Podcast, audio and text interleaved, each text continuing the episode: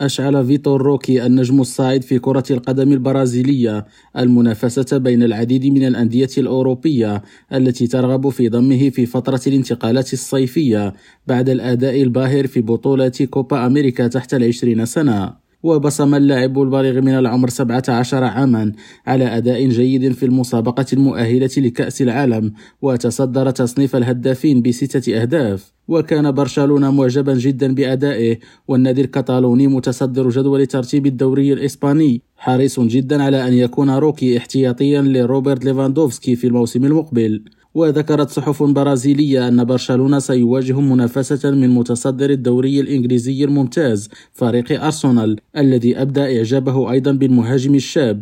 ووفقا لما نشرته الصحف فإن المدير الرياضي لنادي أرسنال إدواردو سيزار غاسبار اتصل بممثلي اللاعب بخصوص الانتقال إلى شمال لندن في الصيف. ومن المتوقع أيضا أن تستفسر أندية الدوري الإنجليزي الممتاز الأخرى عن اللاعب في الأسابيع المقبلة وهو ما يبدو أنه سيعقد سعي برشلونة للتعاقد مع النجم الشاب خالد التوبة ريم راديو برازيليا.